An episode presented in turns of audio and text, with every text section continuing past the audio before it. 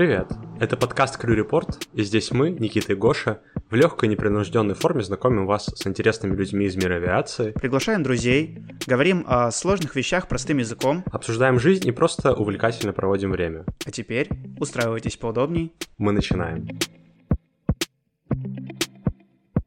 Привет, дорогие друзья! С вами очередной выпуск подкаста Крю Репорт. И в третьем выпуске второго сезона мы будем общаться с моим хорошим другом и коллегой Фединым Антоном, который точно так же, как и я, пилот Boeing 737. И тема сегодняшнего выпуска — «Как быть хорошим профессионалом». Это связано не только с работой в авиации, но и в целом во всех других областях. Это очень важный насущный вопрос, потому что как покажет сегодняшний выпуск, есть несколько точек зрения, и найти из них единственно верную, единственную правильную, скорее всего, нельзя, потому что подходить к этому вопросу можно с разных сторон. Итак, начнем, как обычно, с э, приветствия и знакомства. Антон, здравствуй, как у тебя дела? Вообще, как жизнь, что делаешь? Здорово, отец. У меня все прекрасно. Есть работа, которая мне нравится. Вот, даже не устаю, можно так сказать. Ну, Про себя у меня путь, путь максимально классический. Закончил уник, пошел работать в победу на Boeing 737. Вот. Второй пилот получается.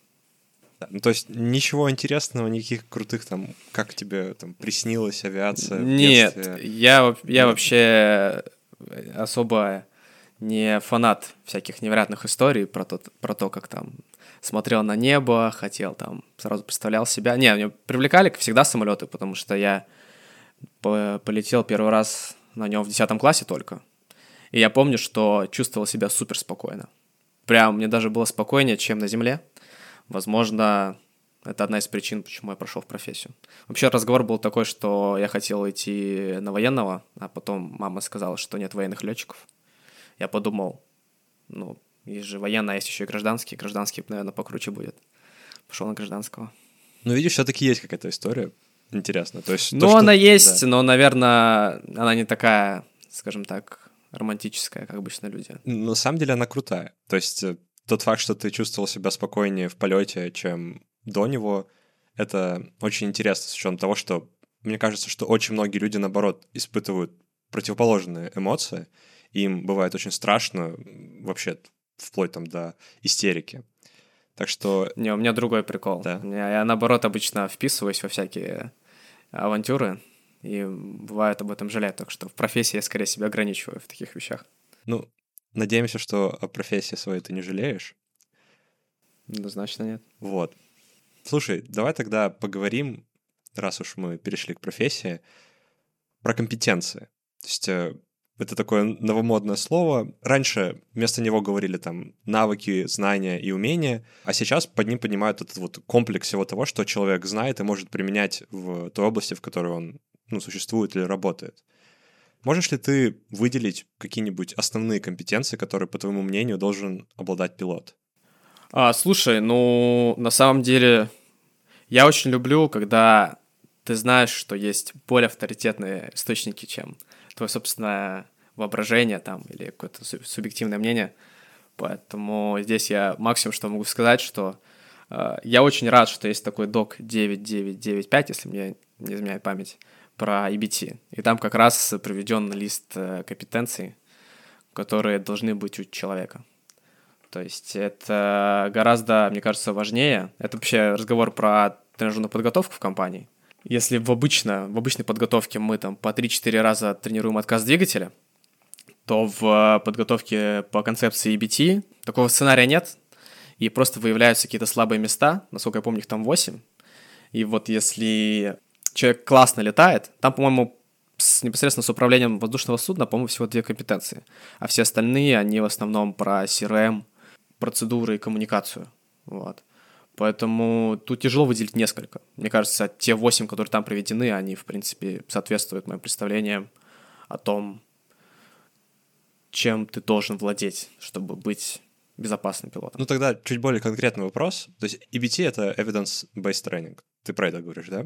Yes, sir. Окей. Может быть, тогда не в целом цитировать, да, 9995, а Мгм.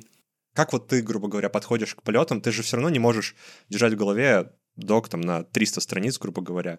И в своей подготовке ты, возможно, взращивал себе какие-то, может быть, э, характеристики или навыки, которые, по твоему мнению, могли бы помочь тебе быть хорошим пилотом. Вот на что бы ты а. обратил внимание в данном случае? Окей, тогда, наверное, буду идти от противного. Вот если я работаю с человеком, что мне сразу бросается в глаза, от чего я напрягаюсь. Да. Вот. Э, наверное, первое — это та вещь, которая прям резонирует с моим ощущением от того, в принципе, как должен вести себя человек, как следует ему вести себя. Это какая-то самоуверенность, это какая-то спешка еще. Мне кажется, что что-то в этом общее есть. То есть, когда ты спешишь, ты думаешь, что ну я же такой профессионал, у меня там обалденный налет, поэтому просто быстро все сделаем, туда-сюда сгоняем, и все будет прекрасно. Я считаю, что это не очень хороший подход. Мне нравится фраза про то, что нужно готовиться к полету так, что ты еще пока едешь в самолет, ты уже должен в голове продумать, все, в том числе, как, как ты будешь с экипажем в гостиницу заселяться. Вот это требует, конечно, большого такого уровня самодисциплины. И на самом деле, мне кажется, что это из всех э, вещей, которым стоит обладать э, пилоту, это прям, наверное, если так сходу называть, наверное, это самое важное. Самодисциплина. Да. То есть это умение заставить себя работать больше, чем тебе самому хочется в, в каком-то смысле так. Ну или скорее, чем ты думаешь, что тебе нужно, учитывая свой уровень, который ты думаешь у тебя есть, свой опыт. Ну, можно и так сказать, да. А просто я понимаю прекрасно такую ситуацию, то есть когда мы в целом в жизни умеем что-то делать хорошо, у нас это переходит из области осознанного восприятия в область, по сути, рефлекса. То есть какие-то ежедневные события, которые мы делаем. То есть, ну, можно начать вообще там с того, как мы чистим зубы, например. Мы мало задумываемся над процессом, он происходит по большей части на автомате. И в авиации все работает примерно так же. То есть, если вы летаете год, два, десять лет на одном и том же самолете, примерно в одни и те же места, работаете примерно по одной и той же методике, то у вас очень много пытается перейти из области осознанной в область именно рефлекторную, потому что это одно и то же, и ваш организм спрашивает, зачем вам тратить на это энергию именно мышления, если вы можете это делать на автомате. И несмотря на то, что это позволяет в каком-то смысле освободить ресурсы на подготовку к какой-нибудь, например, нестандартной ситуации, нештатной, это в то же время может очень сильно отвлечь ваше внимание от э, того, что вы перестали делать что-то правильно, и вы можете это не сразу заметить. Ну и, конечно, немаловажно, особенно вот для меня и для Антона, как для вторых пилотов, что подобное поведение, оно очень сложно воспринимается коллегой. То есть, если вы делаете много на автомате, а на автомате значит, что вы делаете не прям строго, точно, слово в слово по, например, по регламенту какому-то или документу, а немного отклоняясь от чего-то или внося какой-то свой личный техник, то ваш коллега как будто не всегда будет в контуре, не всегда будет понимать, что происходит, и это очень плохо с точки зрения именно коммуникации в экипаже. Так что да. Да, это супер в тему, супер в тему. Извиняюсь, что перебил. А, просто как раз недавно выходил выпуск, а, когда Гоша и Никита говорили про чек-листы, и там супер классная была мысль про то, что когда человек видит, что командир немножко, ну, не в контуре, потому что когда мы читаем чек-лист, мы даже, ну, мы не читаем его даже не сколько для себя, а сколько для экипажа в целом, то есть и командир тоже должен быть в теме. Поэтому мы смотрим, получается, не только на то, что мы читаем, и на какой-то switch, который должен быть в правильном положении, но мы еще должны обратить внимание нашего коллегу, что он тоже должен быть в процессе, и поэтому иногда стоит притормозить и подождать, пока он проснется. Ну да, это просто какой-то степени навык позитивной настойчивости. То есть убедиться в том, что ваш коллега вместе с вами думают над одним и тем же и заняты схожей работой по обеспечению безопасности вот в пределах конкретного чек-листа.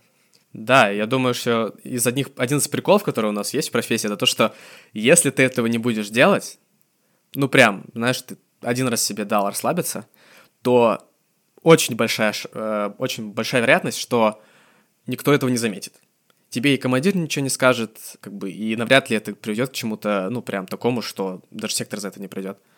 А, но при этом вот это как раз и есть самодисциплина, что ты должен понять, что окей, я тут расслабился, но мне так не надо больше делать. То есть это неправильный подход. В современной авиации очень много есть э, степеней защиты от э, плохого развития ситуации. И когда мы сталкиваемся с этими степенями, мы у нас есть какое-то такое внутреннее, может быть, ощущение или желание немного расслабиться, потому что мы думаем, что, ну вот есть еще 4 или 5 рубежей, которые спасут от э, какого-то вот, от развития в не ту сторону. Однако, как правильно сказал Антон, самодисциплина — это то, что позволяет нам всегда поддерживать внимание, даже в ситуации, когда нам кажется, что можно немного расслабиться. И если мы чуть-чуть расслабляемся, может быть, пять лет ничего не будет происходить с этим. То есть может все как бы быть хорошо, а потом на какой-нибудь шестой, седьмой год работы что-то случается, что является результатом того, что вы вот пять лет э, постепенно снижали свое внимание, которое вы отдавали работе, надеясь, что вот э, рефлекторное понимание ситуации вас спасет. В целом, да, то есть самодисциплина — это вопрос именно поддержания своего профессионализма. А как можно именно прогрессировать, становиться лучше как профессионал, по твоему мнению, Антон? В какую сторону надо развиваться?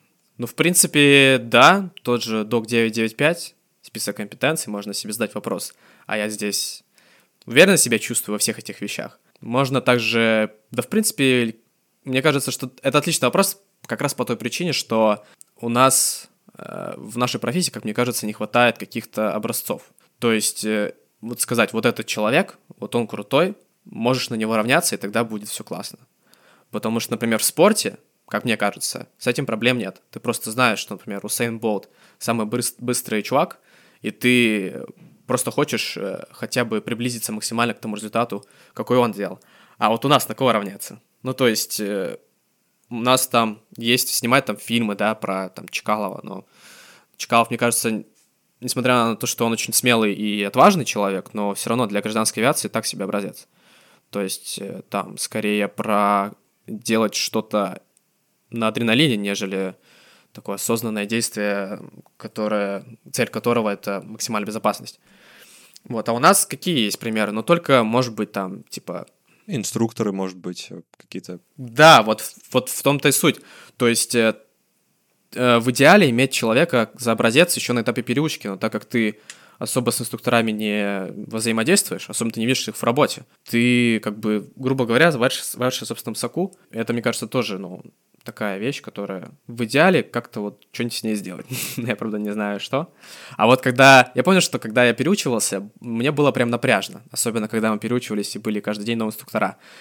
Было напряжно до тех пор, пока я не слетал с супер крутейшим вообще инструктором, который максимально соответствует моим впечатлениям и ожиданиям от того, что такое работа вот на лайнере.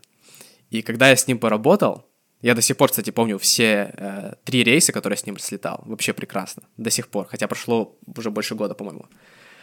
И после этого я понял, да, черт возьми, я не ошибся в профессии. То есть, если есть человек, который работает и настолько кайфует от работы, то я могу стать таким же. Главное было бы желание. Это тоже к вопросу о мотивации, да. Тогда не мог бы ты вот описать его именно не как человека, а как профессионала? То есть что тебе привлекло в его подходе к работе, в его взаимодействии с тобой, может быть, ну и в целом, в том, как он работал? Первое, что я заметил, что он супер позитивен. То есть он создал именно вот этот позитив environment, о котором часто говорят, а, но который как бы не всегда можно описать словами. То есть ты чувствуешь, что ты можешь задать любой вопрос, ты можешь попросить любой заход, ты можешь совершить ошибку, и при этом тебе ничего за это не будет. В том плане, что в том плане, что тебе там, не знаю, не скажут, что какой ты там плохой, что ну так-то это нужно знать.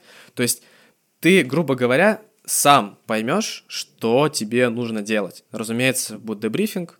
Еще, кстати, классно, что он в процессе дебрифинга еще и сейфтика спросил, что он думает и как он оценивает перформанс. А еще, что тоже очень классное, что из-за того, что он сам классно летает, очень уверенно себя чувствует, он и тебе дает летать как стажер. Но я с ним на второй круг ушел. Какой еще, мне кажется, стажеру э, у нас сейчас уходит на второй круг? Просто потому, что инструктор ему разрешил. И вообще у него фраза была, что любой стажер должен идти на второй круг. Ну, это вообще, я считаю, высший, высший класс.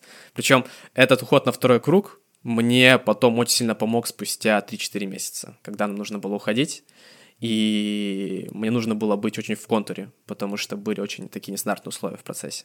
У него было очень твердое знание именно самого самолета и процессов, документов, но при этом он создавал такую позитивную атмосферу в самолете, где ты мог как бы спрашивать у него советов, ты мог пробовать испытывать свою компетенцию, и при этом быть уверенным, что он, если что, тебе может а, помочь, подсказать, и вы как бы вдвоем работаете над проблемой. Да, то есть ты чувствовал, что ты супер безопасности, в общем, что ты можешь быть э, тем, кто ты есть, и все будет классно. И как тогда таким можно стать? Как можно развивать такой навык? О, мне кажется, что это вопрос не на одну книгу. Ну, есть определенные мысли на этот счет. И опять же, вот мы говорили про самодисциплину. А вообще, кстати, я вспомнил, что есть обалденный материал, не очень, кстати, большой, по страничкам, называется Fly the Dog. А, написан а, инструктором, который написал MRG 737. То есть MRG — это такой сборник информации по самолету, который бы в идеале должен был выпущен быть производителем, но, к сожалению... Да, кстати, один из таких вещей, в топ, что для меня было большое удивление, что Boeing сам издает документы, которые, ну, не очень подходят для первоначального обучения, а скорее для того, чтобы ты их, когда ты уже научился летать, ты их пересмотрел и перед тренажером проглядел, вспомнил, как все делается, и пошел на, собственно, на сессию. Но для первоначального обучения, конечно, не, не очень хорошо подходит, как мне кажется. И он как раз и пишет, возвращаясь к теме, а, что очень есть такие вещи. Ты, кстати, тоже много про самодисциплину пишет и про CRM. Там, блин, ну просто советую почитать. На самом деле, э, очень классно читать эту книгу, когда ты уже примерно представляешь, как лайнер работает. Потому что я помню, я читал эту книгу на первом курсе. Ну, не книгу, а статью. На пятом курсе. И вот относительно недавно я прочитал. Еще раз. И я понял, про что речь идет только вот сейчас. вот, потому что еще один из приколов, э, ты такой хочешь, э, будучи на пятом курсе уже подготовиться к полету на лайнере, читаешь всякие вкомы, все темы, но на самом деле, мне кажется, в этом смысла большого нет. Потому что это как читать ФАП, не летая на самолете. То есть ты вообще не, не понимаешь, как это применить, куда это вообще девать и на что, как правильно расставить акценты. То есть без, без прикладного вот. опыта это очень сложно для восприятия информации. Это очень сложная информация, да. Ладно, кстати, если ты еще на симуляторе полетал, тоже, кстати, обалденная тема, всем советую на переучке. И еще до, если вдруг вы знаете, на каком сайте будет летать. И еще по к вопросу про мотивацию, да, самодисциплина, как уже сказали. И еще мне кажется, что, принципе, по-моему, там тоже была такая мысль, что надо просто профессию любить, понимать, за что ты ее любишь, в общем. Задать себе вопрос, за что я люблю свою профессию, почему я от нее кайфую. А если не кайфую, то как это исправить? Кстати, как правило, когда ты думаешь, а что, собственно, сюда пошел, стоит э, задать себе вопрос такой же, только как ты на него отвечал изначально, когда ты был в начале пути. То есть у всех бывают какие-то плохие дни, когда что-то не получается, там, и командир еще злой попался. Вот. И нужно как бы такую грустинку убрать э, и задуматься, собственно, зачем я в профессию пошел? И когда ты найдешь ответ, ты понимаешь, что, в принципе, ты можешь кайфовать от нее, вне зависимости от того, с кем ты летаешь и что бы ни произошло. Вот это тоже как степень мотивации. То есть любить свою профессию и понимать, за что ты любишь. И еще, в принципе, можно еще сказать про... Мне кажется, что у нас сейчас такая, ну, культура, что мы все должны говорить, какие все вокруг классные, улыбаться во все свои белые зубы и говорить, что э, мир, там, жвачка, любовь, вот это все. Но на самом деле, мне кажется, что в любом человеке должна быть какая-то здоровая степень пессимизма. То есть это как от противного, от, э, от самоуверенности. То есть ты приходишь на работу, и ты должен понять, что есть вещи, с которыми ты можешь сегодня не справиться. Поэтому они могут возникнуть. И поэтому ты очень тщательно готовишься к тому, что будет происходить, прикидываешь, занимаешься антисипацией. Это, кстати, очень крутая тема. Я прям понял, насколько она важна, потому что когда ты представляешь, как ты будешь взлетать, откуда будет дуть ветер, как ты будешь свои flat controls отклонять. Когда ты понимаешь, какая на посадке, например, что у тебя большая масса, какая вертикальная, когда ты в голове прям все это визуализируешь, вещи получаются гораздо лучше. И мне кажется, что это работает, в принципе, во всех областях жизни. Мы еще обязательно вернемся, да, к здоровому пессимизму. А сейчас я вот хочу в тему, пока мы далеко не ушли, за что же ты любишь авиацию? За что ты любишь вот работу, профессию, которую ты выбрал и в которой ты сейчас существуешь? В общем, я в детстве я из очень такого небольшого города, далеко находится от цивилизации. я искал какого-то, ну, адреналинчика, потому что там очень скучно было.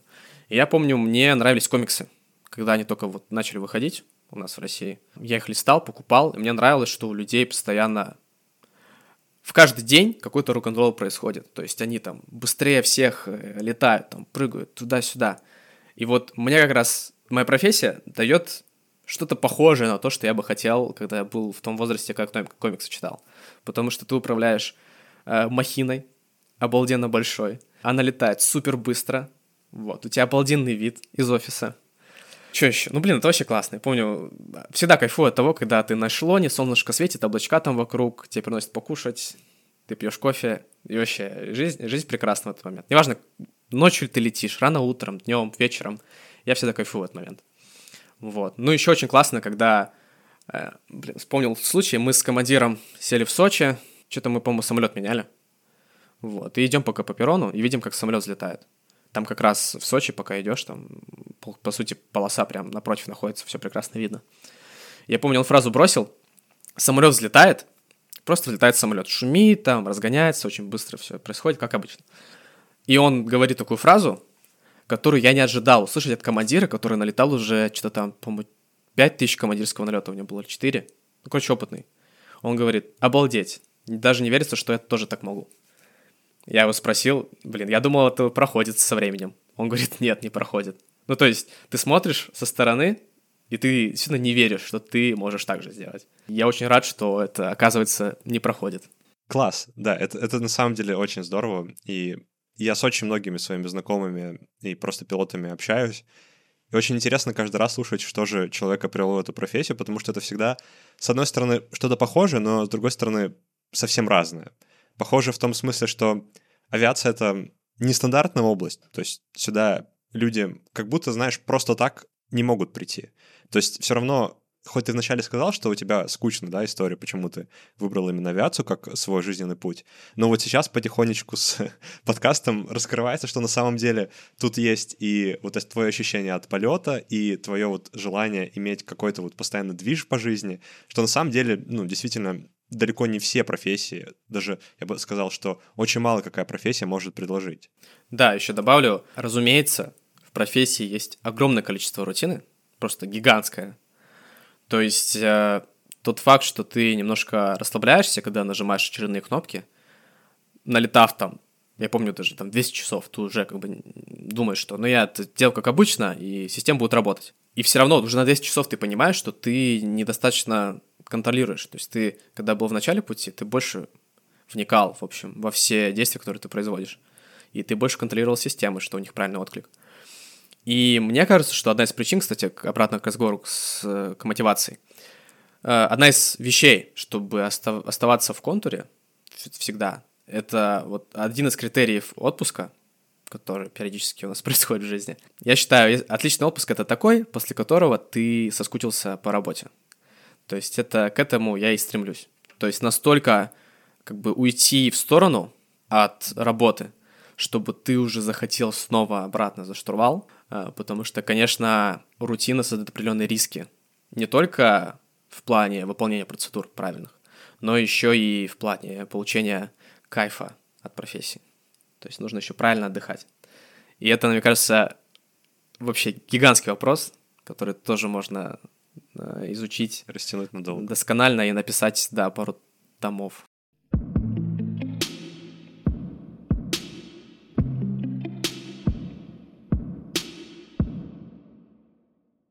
Да, на самом деле интерес в общем смысле, вот как большинство людей понимает его, это невероятно сильный инструмент для того, чтобы и поддерживать безопасность деятельности, которой вы занимаетесь, потому что интерес концентрирует ваше внимание, и не давать вам перегореть от э, этой же деятельности. Потому что если у вас нет интереса, и вы вынуждены что-то делать, то рано или поздно вы можете столкнуться с тем, что вы просто, вам уже прям, ну, невозможно этим заниматься. И самое обидное, когда любимая работа превращается вот в какую-то рутину, а из рутины превращается в что-то, что вам уже надоело или неприятно делать. И я на самом деле встречал таких людей, которые, несмотря на то, что являются очень классными пилотами, именно с точки зрения компетенций, по ним видно, что они уже немного устали от этой профессии в целом. То есть это обычно уже довольно взрослые люди, которые замечательно пилотируют, отлично могут вести как бы CRM в экипаже и просто общаться, но при этом устали. Устали вот от работы, и это прям по ним видно. И один из хороших способов борьбы с этим, это, как сказал Антон, это правильный отдых. Правильный отдых, который помогает вам поддерживать интерес к тому, что вы делаете. Тут вот плавно хочется перейти к той теме, которую ты уже поднимал. Это вопрос вот мотивации и энергии для работы, энергии для учебы и вообще для прогресса в той области, в которой мы выбрали. Ты говорил про здравый пессимизм, да? Ты так, по-моему, это назвал. Ну, я не знаю, как это правильно назвать, это чисто мое такое понятие, но я называю это вот так, да. Это, это интересно, потому что я вообще с другой стороны подхожу к этому вопросу, и мне интересно узнать, что такой человек, как ты, который очень, которого я считаю очень успешным и хорошим пилотом, подходит совсем другой стороны к именно вот прогрессу в работе и к отношению к коллегам и к самому себе. То есть, что ты подразумеваешь под вот э, здравым пессимизмом? То есть, это значит ли это, что небольшое сомнение в собственных силах позволяет тебе быть более как бы в контуре и не давать себе расслабиться? В какой-то степени да. На самом деле я вербализировал эту мысль в 11 классе. Я ходил к репетитору по английскому языку, и там был текст на перевод про то... Я даже не помню, про что он был, по-моему, про собеседование. Там было аудирование, вот, да, то есть слушаешь текст, а потом рассказываешь, что, собственно, случилось. И там была фраза, что если ты идешь на собеседование, на работу, будучи абсолютно уверенным в своих силах, то есть оптимисты, и сравнивался это с, с пессимистом, который такой, типа, блин, ну, у меня не хватает как бы достаточно опыта, там, я еще то не знаю, то не знаю. Пессимист, у него больше шансов, что он хотя бы подготовится к этому собеседованию так основательно. А оптимист, если мы это утрируем, естественно, будет просто надеяться на лучшее. Вот, исходя из этого, я и говорю, что здоровый пессимизм, то есть на самом деле, возможно, кто-то скажет, что это просто, ну, понимание своих ограничений. Но это назвал здоровым пессимизмом, в том плане, что ты... Это как от противного. У Фэя выходил список негативных установок, которых следует избегать. И там их пять штук. Если мне изменяет память, там одна из них называется типа «Со мной этого никогда не произойдет». Вот. То есть это опасно на самом деле. И я чисто для себя э, вывел такую вот э, формулу, которая мне прекрасно подходит. Это вот такой здоровый пессимизм. То есть я понимаю, что даже если я смотрю на человека и понимаю, что, например, ну, пфф, ну, чувак прям совсем ничего не знает, ну, в моей голове, может быть, так скажется, что вот он это сделал, и это из-за того, что он такой, вот, что он, что, что я как бы лучше, и, ну, это как бы так облажаться надо уметь.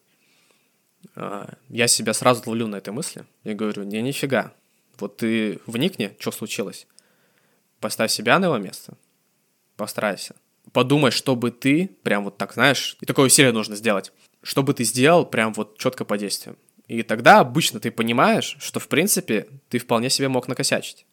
Вот, и я, исходя из такой мысли, стараюсь... Это, кстати, не всегда получается, разумеется. Стараюсь довольно большое количество вариантов просчитывать. Погода там, погода тут. Такое решение мы принимаем. Окей, это какой вариант? Первый, там, второй или третий, или, может, пятый, или, может, четвертый. И мне кажется, мне это лично помогает. То есть я себя чувствую более-менее спокойно, потому что у меня тогда получается такая целостная картина того, что будет происходить. И, разумеется, хочется это еще, ну, дальше, дальше развивать. Занимательно, как можно, по сути, вообще чуть ли не противоположными мыслительными такими цепочками прийти, в принципе, к одному и тому же выводу. То есть вот то, что ты вот говоришь, ты достигаешь с помощью вот такого здравого пессимизма, мне кажется, что можно достигнуть и с помощью здравого оптимизма. То есть, как ты, например, да, ну вот предположим, возьмем ту же ситуацию, да, то есть то, что ты из какого-то чувства небольшого сомнения в своих усилиях лучше и четче готовишься к ситуациям, к рейсу, например, который тебе предстоит. Для меня здравый оптимизм в целом достигает того же самого.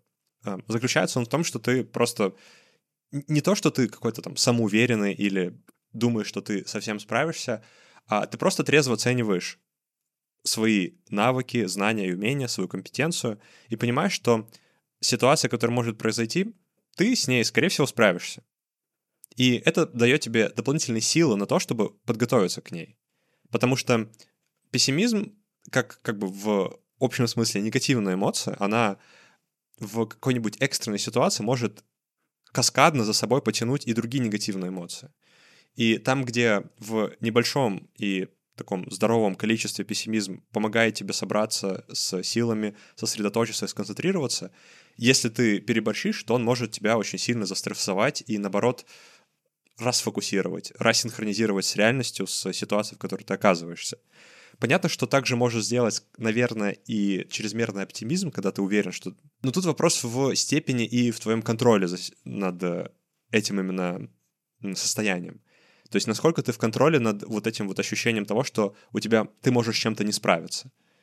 Потому что, э, наверное, это зависит буквально от состояния психики конкретного человека, что для него проще.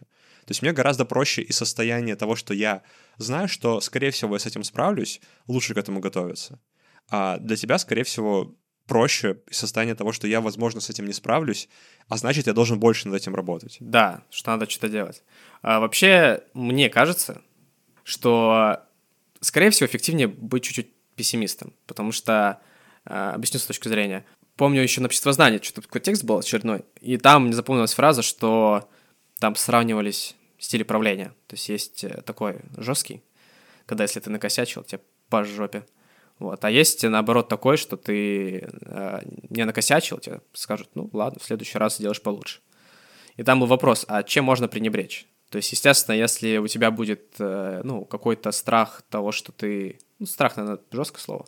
В общем, если ты понимаешь, что э, мир немножко такой жестковатый, вот, и реально можно косячить, и за это что-то прилетит, то ты как-то более мотивирован, что ли. И, в принципе, да, наверное, вот самое главное отличие между нашими концепциями, что э, у меня есть убеждение, что если человеку просто хорошо живется, он ничего делать не будет. То есть ему нужно постоянно куда-то тыкать, чтобы он что-то делал, развивался. И, возможно, это как раз э, такая, если совсем в философию углубляться, и причина, почему сам постоянно это перемены. Потому что Дарвин вот как раз писал про survival of the fittest, и, насколько я понимаю, там имелось в виду не про то, что выживает сильнейший, а про то, что выживает наиболее вид, который лучше всего адаптировался. Вот. И, как мне кажется, как раз прикол в том, что ты Э, постоянно подстраиваешься под вещи, которые изменяются, изменяются. Возвращаясь к той мысли, мне кажется, что если бы вещи не менялись, то и человек просто бы сидел, там, валялся бы, грубо говоря, на диване, да, и ничего бы не делал. И не просто бы стагнировал, он бы становился все тупее и тупее, и мышцы бы у него тоже бы становились все меньше и все меньше, как в космосе. То есть космонавты уже мышцы очень плохо работают, когда они возвращаются на Землю, потому что в космосе они не нужны. То же самое и здесь. Опять возвращаясь к той мысли, мне кажется, что если позитивным подкреплением можно пренебречь. То есть, условно, сделай домашку, получишь пончик, да. А если тебе скажут, сделай домашку, вот, иначе... Или получишь по жопе. Или по жопе, да, пончиком.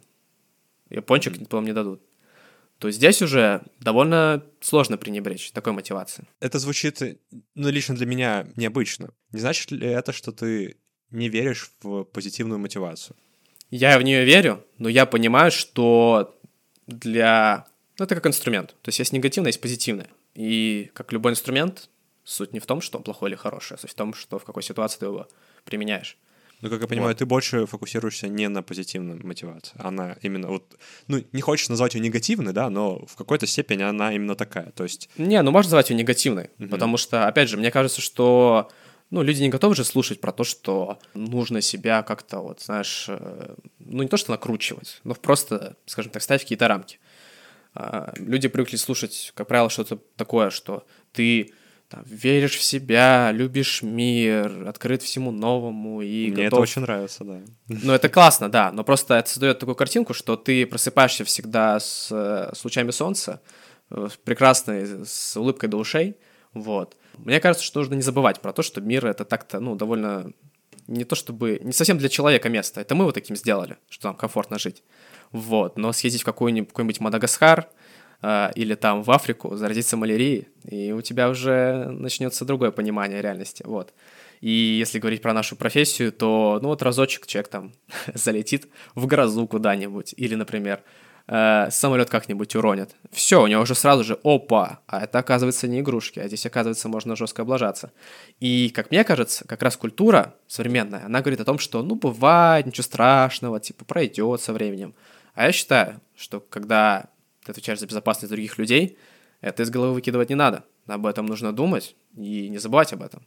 Не забывать о том, что мир — это штука не такая приятная, как нам рисует, например, телевизор или travel-блоги на ютубе. И более того, это другая сторона, на самом деле, если брать так в целом, она занимает доминирующую позицию. То есть, как нам говорил этот физик в унике, Вселенная стремится к хаосу. Но на самом деле мир, он ну, не особо-то и дружелюбен.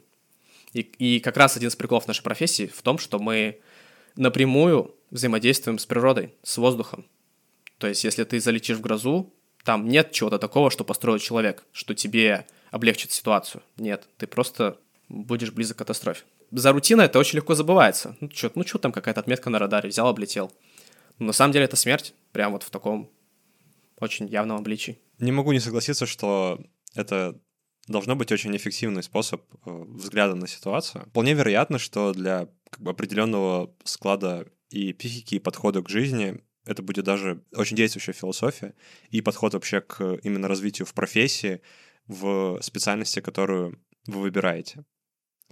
Да, так что, наверное, вывод единственный, который можно сделать из э, вот этого нашего разговора про вот позитивную, негативную мотивацию, про подход к вот к развитию компетенции, это то, что есть несколько подходов. есть две школы мысли.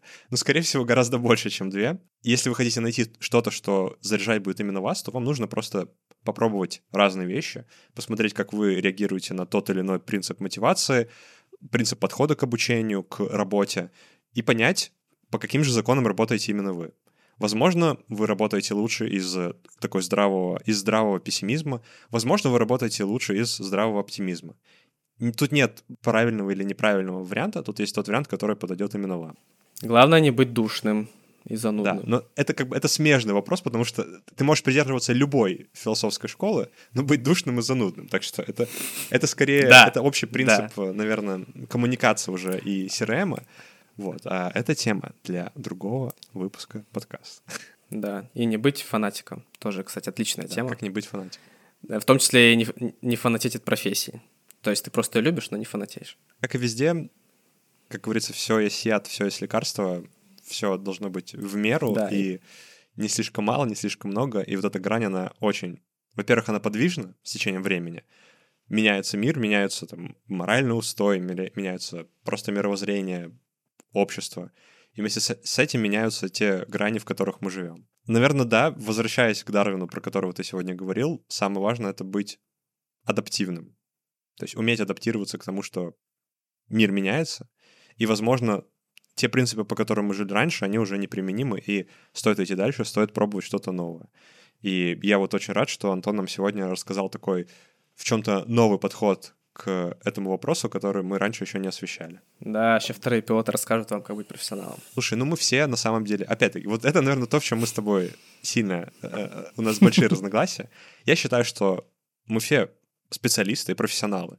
Просто следуя из того, что мы проходим необходимые контроли в те сроки, которые регламентированы законодательством. И так как нас допускают к управлению воздушным судном, мы можем называться и пилотами, и профессионалами в каком-то смысле. Для тебя все-таки, наверное, профессионал это что-то немного больше, чем вот просто человек, который может выполнять свою работу да. ну, в какой-то степени безопасно. К сожалению, да, корочку от э, государственной структуры я не особо признаю, как за демонстрацию твоих навыков, компетенций и факта того, что ты там профессионал, специалист.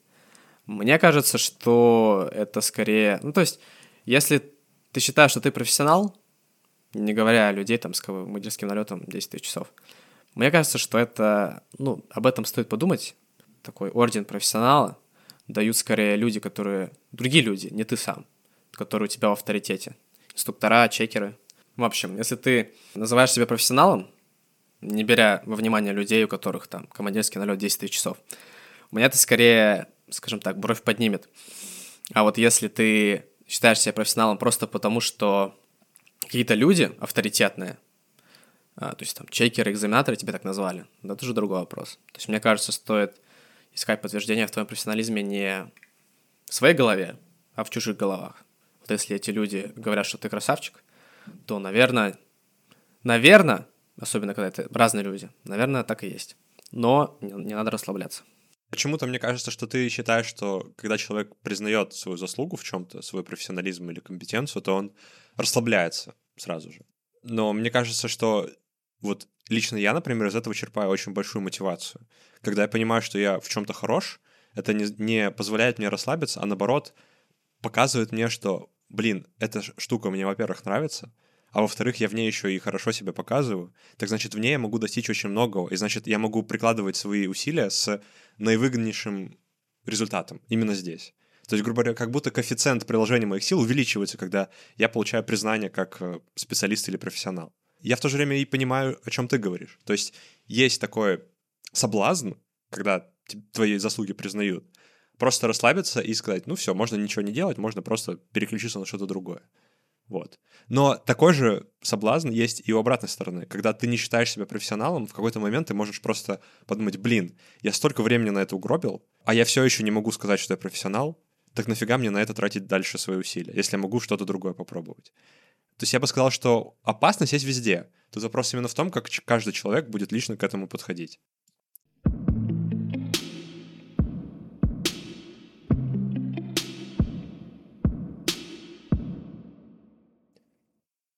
Круто, спасибо большое за свою перспективу, Антон.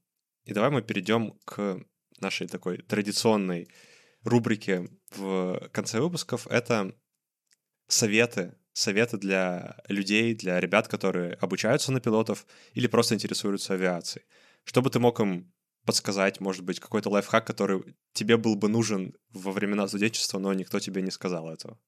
Да, самое прекрасное в студенчестве, по крайней мере, в университете в Петербурге, про него говорю, там учился, у тебя достаточно есть большое количество времени, и, как мне кажется, стоит его потратить, вот в приоритет прям поставить, на средства заработка альтернативное, которые у тебя будут всегда. В идеале это какой-нибудь там фриланс, то есть ты работаешь удаленно и можешь зарабатывать какие-то деньги, чтобы содержать себя. Вот. И в идеале еще в этой области развиваться. Разумеется, не будешь это делать с э, графиком там 6.1, Сейчас, конечно, что не летает, но все возможно. Но мне кажется, что это даст очень крутую вещь, которая будет, будет отличать и помогать человеку в профессии. Это понимание того, что даже если вдруг придет начальство, которое будет там ковырять за все отклонения, даже если вдруг тебя, не знаю, вызовут в офис за какую-то там, не знаю, что-то тренажер завалил, и снимут у тебя рейсы, ты не будешь стрессовать, ты будешь всегда в рабочей форме, в рабочем состоянии. И это столько экономит седых волос, мне кажется. Это очень классно. То есть в идеале там у мужиков постарше, то у них какой-то бизнес есть. То есть они особо не чувствуют себя, скажем так, незащищенными. И поэтому они спокойно летают заходы не илс.